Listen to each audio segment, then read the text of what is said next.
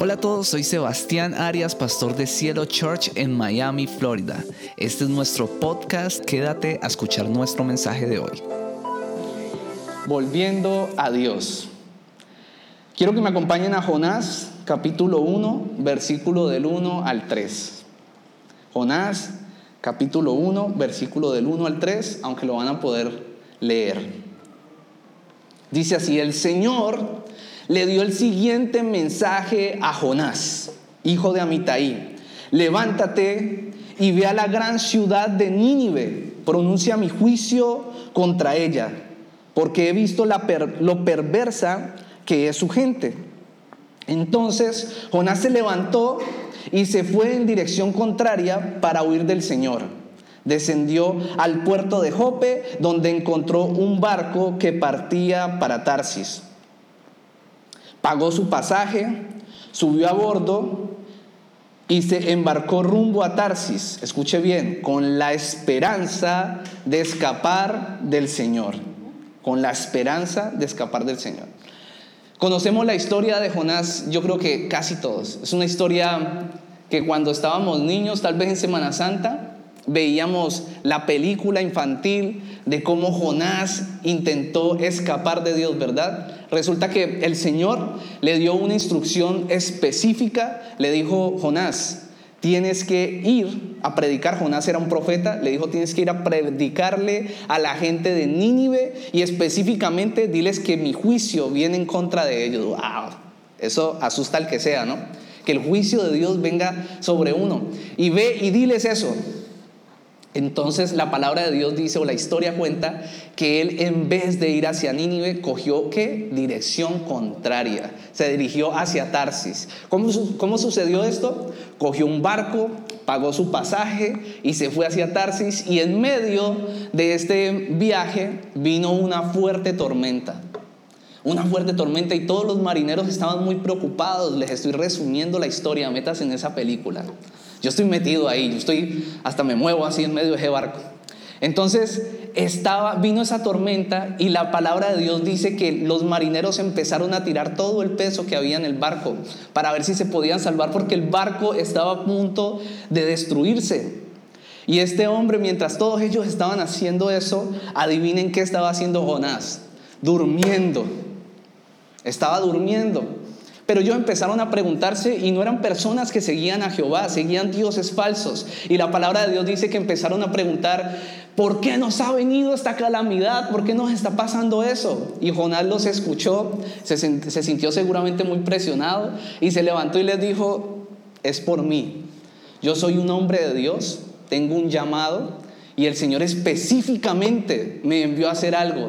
Y yo estoy yendo en dirección contraria. Yo aquí estoy en desobediencia.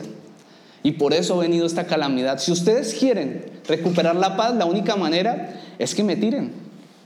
Tírenme al mar. Ahí me voy a morir y así va a volver la paz. Porque el Señor la tiene conmigo. Esa partecita se la agregué yo. El Señor la tiene conmigo. Puso los ojos en mí.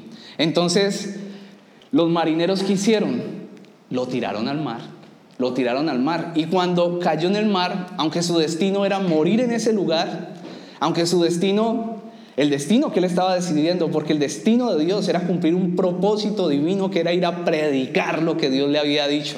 Pero este hombre insistía en huir, entonces lo tiró al mar y aunque su destino era morir, dice la palabra del Señor que un pez gigante se lo tragó. Eso sí lo han escuchado.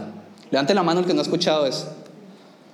Hay que bautizarlo por ahí unas tres veces más porque entonces se lo tragó, se lo tragó ese pez gigante y mucha gente dice que una ballena, pero la Biblia dice que fue un pez grande, no una ballena. Entonces allí este hombre por fin entró en razón y dijo, yo tengo que hacer algo. Se quebrantó, su corazón fue quebrantado, estaba muy duro. A pesar de que se iba a dañar ese barco, a pesar de que estaba pasando tremenda calamidad, nada lo rompía. Pero cuando estuvo ya en el mar, se lo tragó ese pez, por fin tomó la decisión de arrepentirse y volver al Señor y en ese pez, dentro de ese pez, que extraño eso, llega y empieza a orar y se arrepiente, dice, Señor, yo voy a volver a ti. La oración está creo que en el capítulo 3 de Jonás. Y yo voy a volver a ti. Yo necesito estar contigo y yo voy a hacer lo que tú me has enviado a hacer. Entonces salió de allí y se fue El, pescado lo soltó y él fue y obedeció a Dios y fue a predicar a Nínive. No sé si a ustedes les, les, les, pasa lo mismo, pero cuando yo la primera vez leí este libro, mi pregunta fue, ¿pero por qué este hombre huyó de Dios? Si era un profeta, si era un hombre de Dios, este no era un primerizo, este era un hombre de Dios y se encontraba huyendo del Señor. ¿Por qué huyó de Dios? Pues la Biblia nos enseña que cuando Jonás fue y predicó, este pueblo, este rey, se arrepintió. Sintió temor y dijo, hemos, le hemos fallado al Señor, tenemos que volver a Él. Y se arrodilló, hizo una oración, le pidió perdón y le ordenó a toda, a toda esa ciudad que tenía que entrar en luto y entrar en un arrepentimiento al Señor. Y adivinen qué, el Señor cambió de parecer y ya no los juzgó, sino que les, les perdonó. Les dio de su gracia, de su misericordia. Nuevamente los perdonó. Pero ¿sabe qué es lo increíble aquí? Que todavía no les he respondido por qué Jonás huyó. Y Jonás huyó sencillamente por lo que dice el versículo 1 y 2 del capítulo 4. Dice así, este cambio de planes molestó mucho a Jonás y se enfureció. Entonces le reclamó, Señor, ¿no te dije antes de salir de casa que tú harías precisamente esto? Por eso huí a Tarsis Sabía que tú eres un Dios misericordioso y compasivo, lento para enojarte y lleno de amor inagotable. Estás dispuesto a perdonar y a no destruir a la gente. Qué irónico es. Él estaba enojado porque él sabía que las personas habían pecado en contra de Dios y él quería que fueran destruidos. Él quería Sí, Señor, trae el juicio, pero en realidad cumple tu juicio y destruyelos, apártalos de nosotros porque están pecando en contra de ti. Pero este hombre conoce tanto a Dios que le dice unas palabras que para mí son preciosas y yo espero, yo me imagino que para usted también son lindas y nos llenan de esperanza. Le dijo,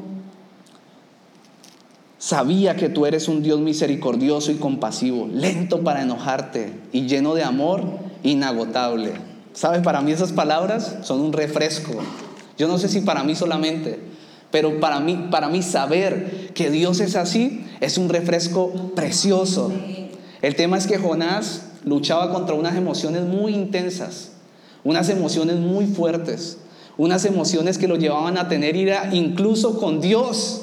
La Biblia dice que se enfureció en contra de Dios y eso lo llevó a tomar una actitud eh, que fue irse de la presencia de Dios. Una actitud que fue rebeldizarse en contra del Señor. Y eso determinó que estuviera huyendo. Por eso hoy quiero hablar de tres actitudes que nos alejan de Dios, que debemos identificarlas en nosotros. Y yo le pido a usted que abra su corazón. Seguramente el Espíritu Santo lo incomode hoy, posiblemente, como... Así es como Dios nos transforma, ¿verdad? Su palabra a veces nos, nos pega. Pero yo le pido que usted con toda sinceridad haga una evaluación. Yo también la hago. A ver si algunas de esas actitudes están en nuestro interior. La primera actitud que nos aleja de Dios y que debemos echar de nuestra vida es rebeldía sin causa. Rebeldía sin causa. El mensaje de la Biblia lo podemos eh, definir rápidamente así. Es un mensaje acerca de un rey poderoso, precioso, un reino habitado por todos nosotros y una descendencia real que somos nosotros mismos. O sea, nosotros somos hijos de un rey. Yo no sé si usted, pero yo me siento un rey. Yo no sé si a usted le parece que yo soy un rey, pero yo soy un rey. Vea, solo ya dice, si usted un rey. Y lindo, y lindo, un rey hermoso. Amén, dice. Ella lo pensó. Amén. Entonces, somos reyes, ustedes son reinas, eso es lo que la Biblia enseña, pero sabemos que en todo reino, en cualquier reino, la fuente principal de autoridad es el rey. Juan 18, 37 dice, así que eres rey, le dijo Pilato.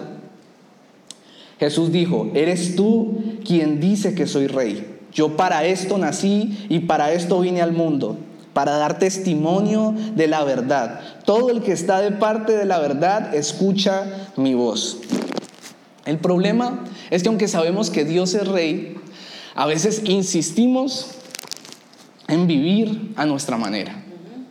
Sabemos que Dios es rey, pero nuestra carne viene tan acostumbrada a vivir de la manera que queremos que cuando el rey nos manda a llamar a su mesa y nos dice, bueno señores, así es como se vive aquí, nos incomodamos y nos parece difícil y, y decimos como que sí, tú eres rey, pero no en esta área todavía.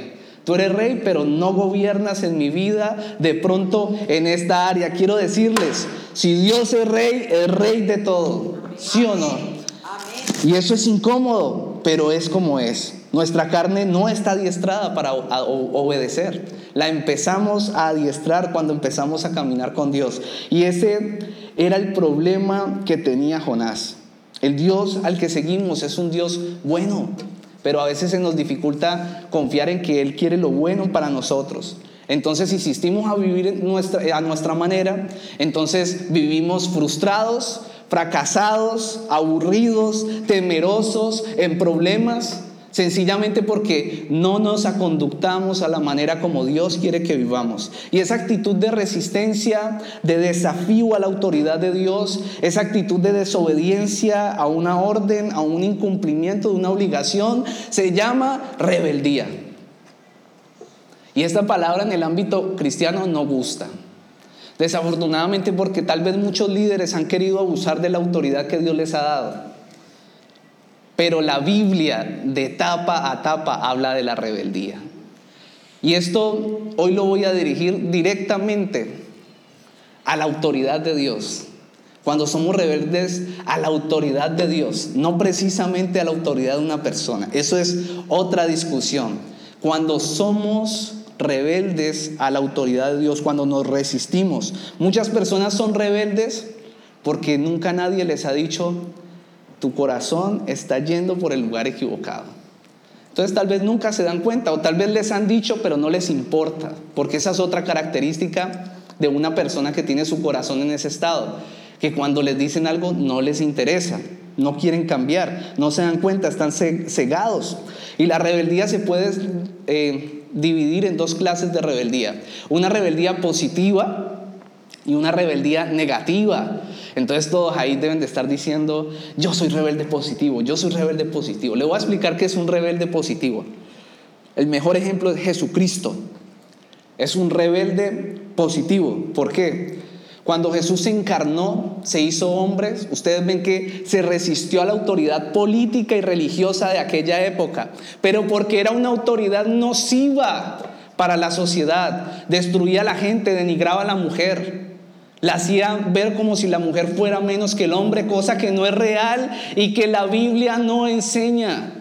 La Biblia aquí hemos enseñado que culturalmente tal vez esas personas obraban de esa manera, pero que eso, ese contexto histórico está en la Biblia. No quiere decir que eso era lo que Jesucristo quería. De hecho, vino a restituir a la mujer en la sociedad.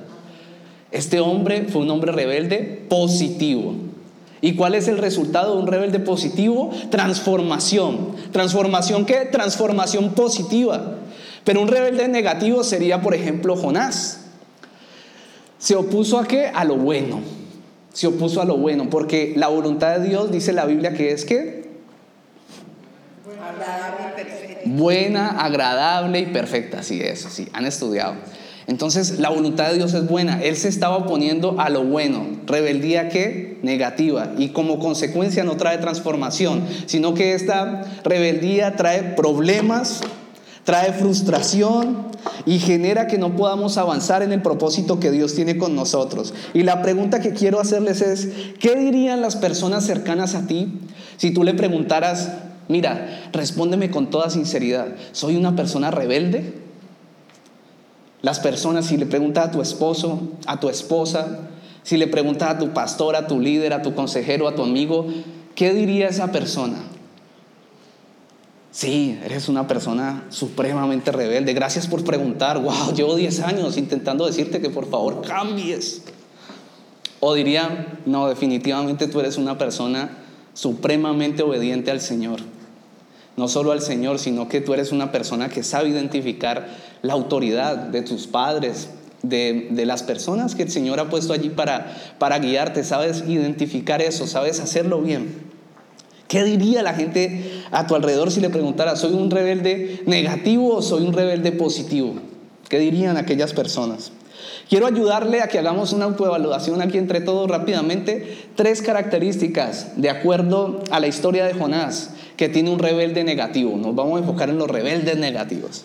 Tres características. Quiero que nos autoevaluemos. La primera característica es que un rebelde negativo camina en desobediencia. Jonás 1.3 dice así. Entonces Jonás se levantó y se fue en dirección contraria para huir del Señor. Dios le habló de manera específica a Jonás. Yo no sé si a ustedes Dios les ha hablado de manera específica a través de alguien, a través de su palabra, pero a Jonás Dios le habló directamente y específicamente. Le dijo, ve a predicarle a las personas de Nínive y lo que le vas a decir es esto. Eso no tenía interpretación. Eso era es, en este lugar, esto es lo que vas a hacer y así es como se los vas a decir. Era claro, específico, pero dice que él se fue en qué? En dirección contraria. Yo no sé si usted ha conocido personas o usted es esa persona. Oh, hoy estoy duro, ¿no? Estoy duro. Me están mirando como que, pastor, ¿eres tú? Como siempre. Eh, entonces no sé si usted es esa persona que siempre le lleva la contraria a todo el mundo. Si usted es ese hombre que su esposa le quiere ayudar y usted le está llevando la contraria. Si usted es esa mujer, esa mujer que tiene un buen hombre a su lado y le está diciendo algo para ayudarla también y usted siempre le está llevando la contraria. Viene el líder y le está ayudando con algo y usted le está llevando la contraria. El doctor le dice algo para su salud y usted le está llevando la contraria. Hay personas que siempre están llevando la contraria. Siempre. Eso era lo que le pasaba a Jonás. Un profeta de Dios, no era un neófito en la fe, llevándole la contraria no a un líder, no a un doctor, le estaba llevando la contraria a Dios, eso ya es el colmo. Cuando uno le lleva la contraria a las personas, listo. Cualquiera podría decir, me vale hongo las personas. Ok, no estás metido en problemas. Pero ya llevarle la contraria a Dios es otro nivel de rebeldía. Y esto trae unas consecuencias graves en nuestra vida. Y nosotros deberíamos de dejarnos vencer por Dios. Nadie le ha ganado a Dios. Amén. No escuchen ni un amén, están callados. Dios nos dice lo que tenemos que hacer, pero nosotros preferimos luchar en nuestras fuerzas. ¿Sabe? El Espíritu de Dios nunca soltó a Jonás. Yo no sé si, yo sé que acá hay personas que, saben lo que es caminar con Dios, sé que todos, el 100%, y saben que la presencia de Dios se manifiesta de muchas maneras. Muchos esperan escuchar aquí audiblemente, pero la presencia de Dios el Espíritu de Dios en la vida de Jonás, en esta historia en específico, se manifestó a través de una tormenta. Dios permitió una tormenta en su vida. Y esto simboliza cuando a veces atravesamos ciertas situaciones. Pastor, ¿todas las situaciones difíciles de nuestras vidas son por esto? No. Pero por eso es que es importante tener comunión con el Espíritu Santo. En mis desiertos más difíciles, y cuando, y hoy en día, pues porque ya he, aprendido con los años y, y en mi relación con Dios, cuando algo no me sale bien, inclusive en mis desiertos cuando estaba comenzando a caminar con el Señor, ningún pastor, ningún líder, ningún amigo me podía decir qué era lo que yo tenía que cambiar o en qué estaba en rebeldía. Era mi relación con Dios. Yo empecé a discernir, Señor, hay algo que no está bien entre los dos, ¿verdad? Esto no fluye, debería de fluir, todo está dado, pero no, hay algo que no está bien, ¿qué pasa? O sea, les estoy hablando así, pero esto era algo como muy espiritual, ¿no? Algo pasa entre los dos. Y yo seguía recibiendo prédicas y tal. Y un día, les voy a poner un ejemplo específico. Un día un pastor habló acerca del amor al dinero y yo no tenía ni un centavo en mi bolsillo. Y yo siempre he sido, como decimos en Colombia, todo pinchadito, todo me ha gustado verme bien.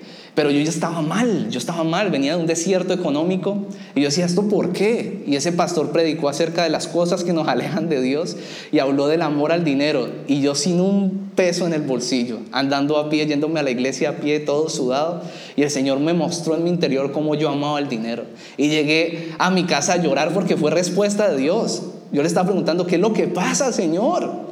Porque no avanzo económicamente un año. Llevados en la casa, un salario mínimo no me sirve. Y en medio de estar pelado sin un peso, el Señor me muestra que lo que pasa es que amo el dinero. ¿No les parece eso impresionante? Desde ese día hice una promesa y aunque estaba en rebeldía en muchas cosas, yo sin que nadie me predicara, yo le prometí darle a Dios lo que es suyo. Y yo no tenía trabajo todavía. A la semana siguiente, el Señor me dio el trabajo que la mayoría de ustedes saben, como abogado en una entidad pública en Colombia y un cargo que muchas personas, es decir, de las personas que conozco, de, a la edad que yo entré allá no hay ninguna. Yo entré jovencito a esa entidad. Entonces Dios se glorifica, el Espíritu Santo no nos deja. Entonces la primera característica es no sé, el Señor le está hablando a alguien aquí en esta mañana porque estoy diciendo cosas que no estaban en esta prédica. Un rebelde negativo cambia, camina en desobediencia. Segundo, un rebelde negativo es indolente frente a las consecuencias de sus actos. Jonás 1.5 dice, temiendo por sus vidas, los desesperados marineros pedían ayuda a sus dioses y lanzaban la carga por la borda para aligerar el barco. Todo esto sucedía mientras Jonás dormía profundamente en la bodega del barco. La desobediencia de Jonás, como les dije, trajo consecuencias graves sobre su vida. Pero lo grave no es eso, sino que trajo consecuencias sobre la vida de las personas que lo rodeaban.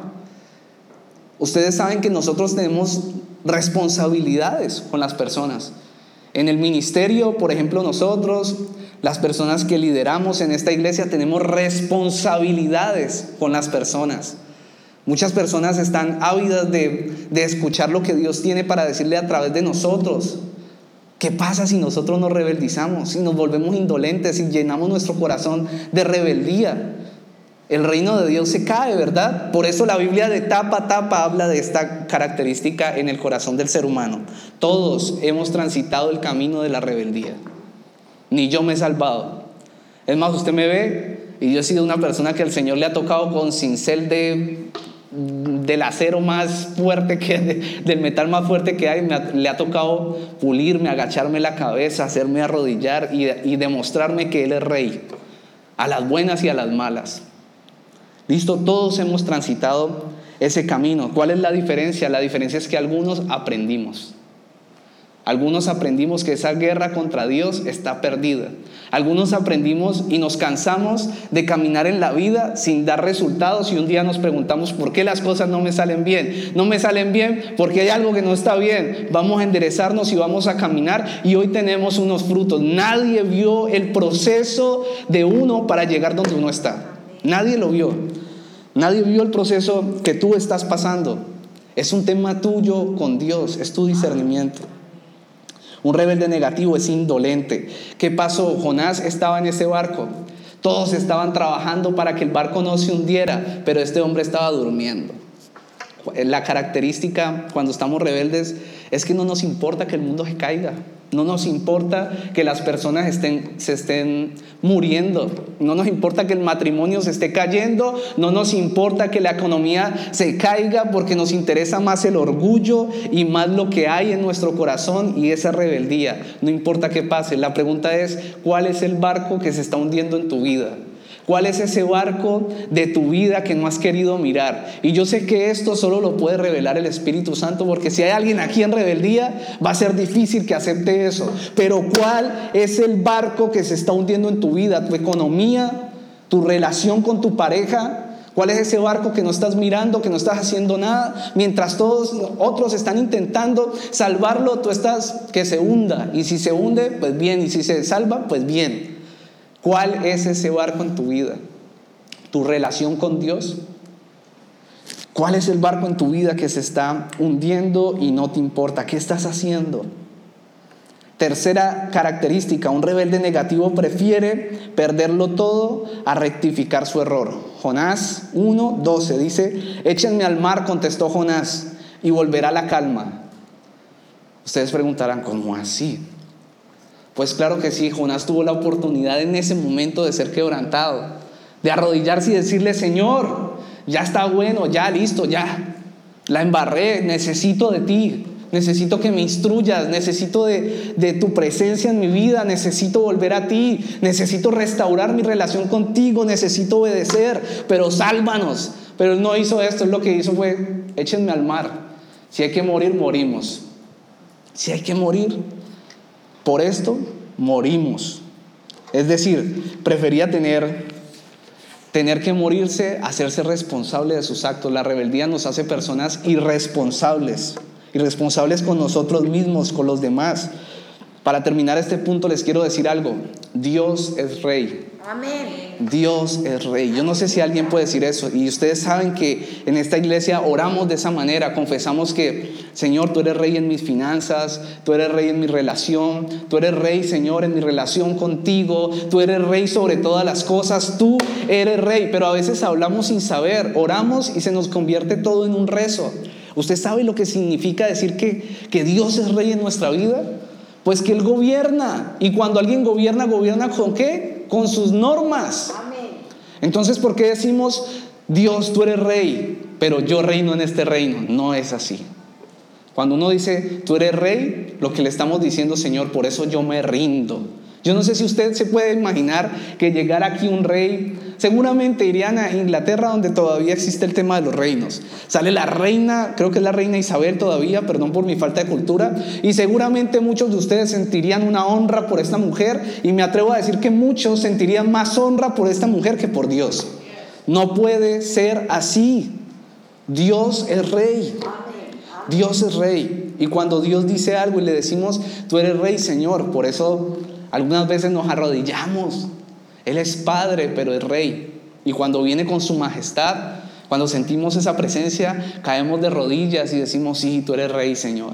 Sí, hay cosas que no he hecho bien, hay cosas que no te he obedecido y que debo retomar en mi vida. Dios es Rey y es tiempo de que renunciemos a esas áreas donde hemos querido tomar el control.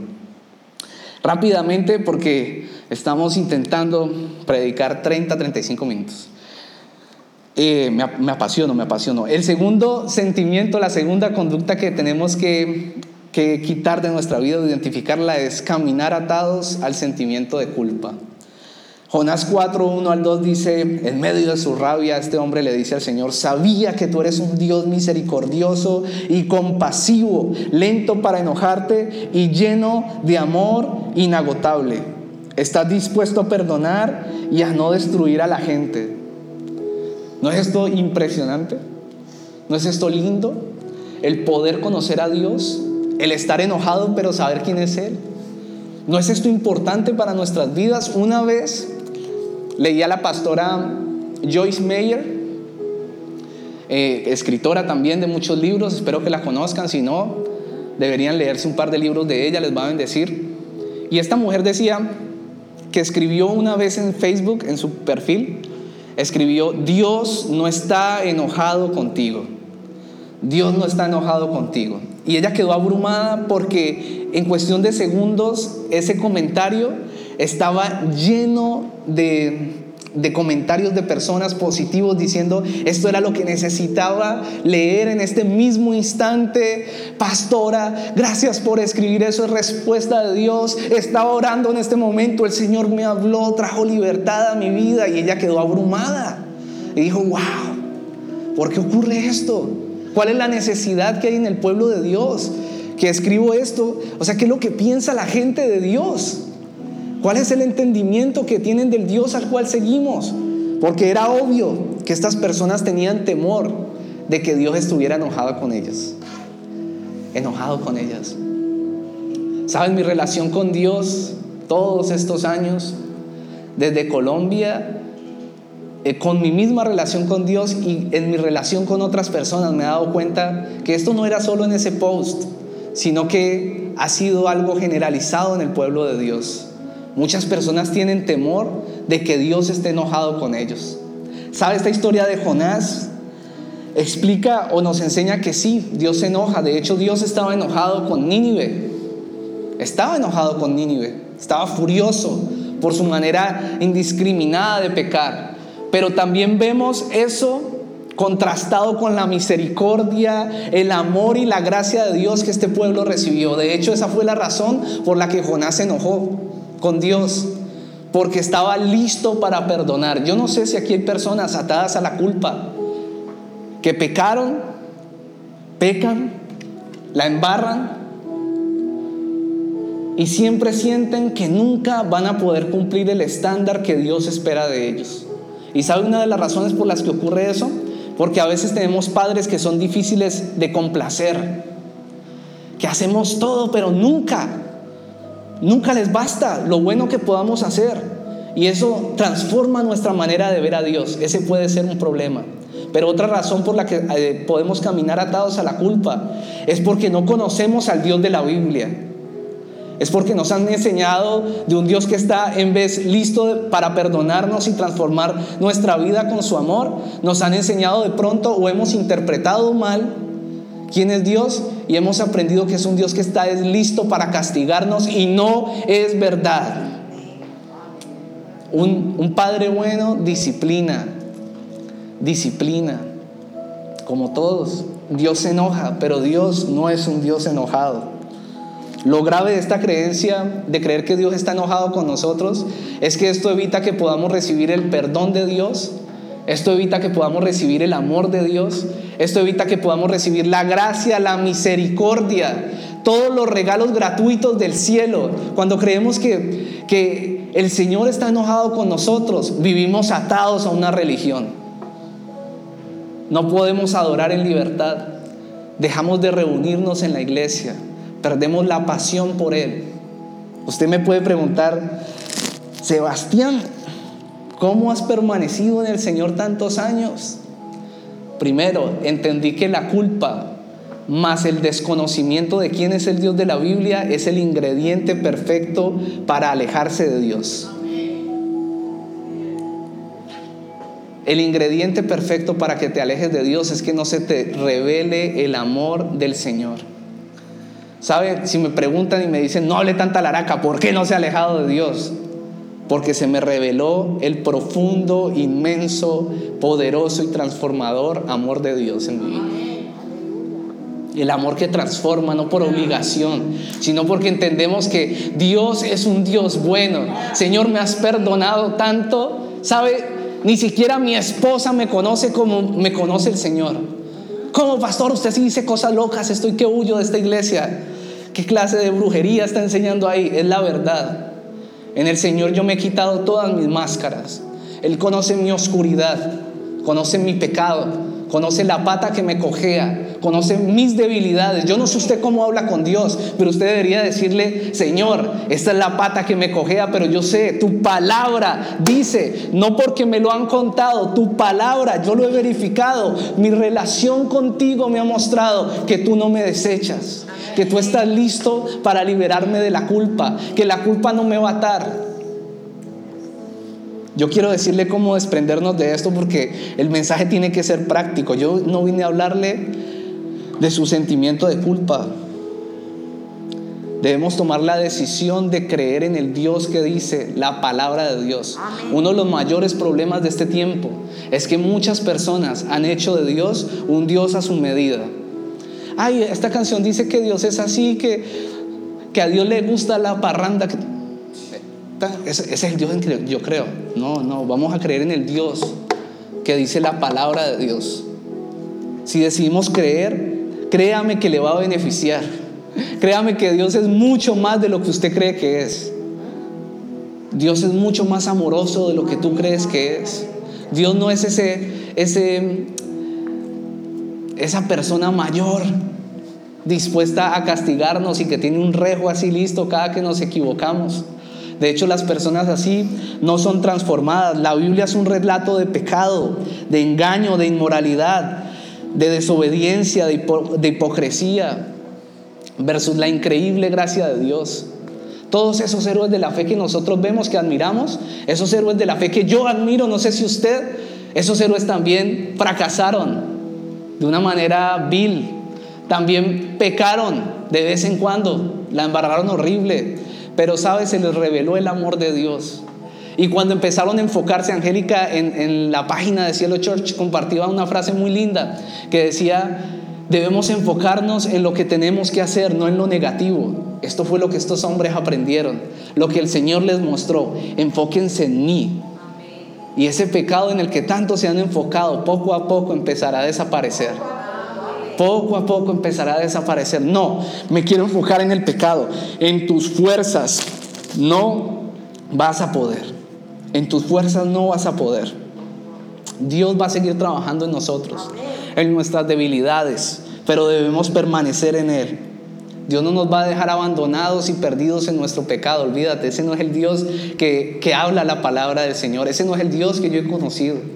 De hecho, mis oraciones más sentidas y donde más he sentido la, la presencia de Dios fue cuando estaba más muchacho empezando a seguir al Señor, fui y caí Volví a fornicar después de un tiempo y lloré amargamente por horas. Y sentía la presencia de Dios y escuché el Espíritu Santo más claro que nunca decirme que lo volviéramos a intentar juntos. El Señor que se ha revelado en mi vida es el Señor de la Biblia, no el Señor que alguien me contó. No el Dios que alguien me dijo ni que la canción de fulanito de tal dice. Es el Dios de la Biblia, no más Dios a nuestra medida. Es un Dios santo y bueno. Y quiero aclarar algo, por si acaso. Al Señor no le agrada el pecado y no lo va a justificar en nuestra vida, porque sabe que nos destruye. Eso nunca va a suceder. El Señor le fastidia nuestro pecado, pero jamás el pecado va a hacer que nos deseche. Jamás el pecado va a hacer que Dios nos deseche. Vivir la realidad de que Dios nos ama sin condiciones es la verdad más reveladora que alguien puede tener en su vida. Es la verdad más libertadora que alguien puede tener en su vida. Eso es lo que te va a hacer permanecer en el Evangelio. Y finalmente, la última actitud y es la conclusión. Ser perseguidores de bendiciones. Nos aleja de Dios, ser perseguidores de bendiciones. Y yo no me refiero a trabajar fuerte, a hacer lo que tenemos que hacer. Estuvimos leyendo un pasaje de la Biblia que nos encanta, que está en Proverbios, donde el Señor habla acerca de este es, este es de Salomón, pero allí el Señor nos habla acerca de las hormigas que sin un líder empiezan a trabajar y guardan para el invierno cuando no haya y son muy disciplinadas, trabajan, hay que trabajar, hay que hacer lo que tenemos que hacer, pero el orden que enseña la Biblia es que nosotros no somos perseguidores de bendiciones. De hecho, la Biblia enseña que si perseguimos bendiciones, dejamos de seguir al que bendice. Deuteronomio 28, 1 al 2 dice, si realmente escuchas al Señor tu Dios, se lo repito, si realmente escuchas al Señor tu Dios y cumples fielmente todos estos mandamientos que hoy te ordeno, el Señor tu Dios te pondrá por encima de todas las naciones de la tierra. Si obedeces al Señor tu Dios, todas estas bendiciones vendrán sobre ti y te acompañarán siempre. Dos puntos y como tres hojas enteras de bendiciones que no las voy a leer aquí. Si quiere vaya a Deuteronomio 28, se lo lee y usted va a decir, ¿cómo? ¿Esto por qué no me lo enseñaron en el colegio? Cosas básicas no seguir las bendiciones, seguimos al que bendice, sencillo, el que bendice, bendice, punto.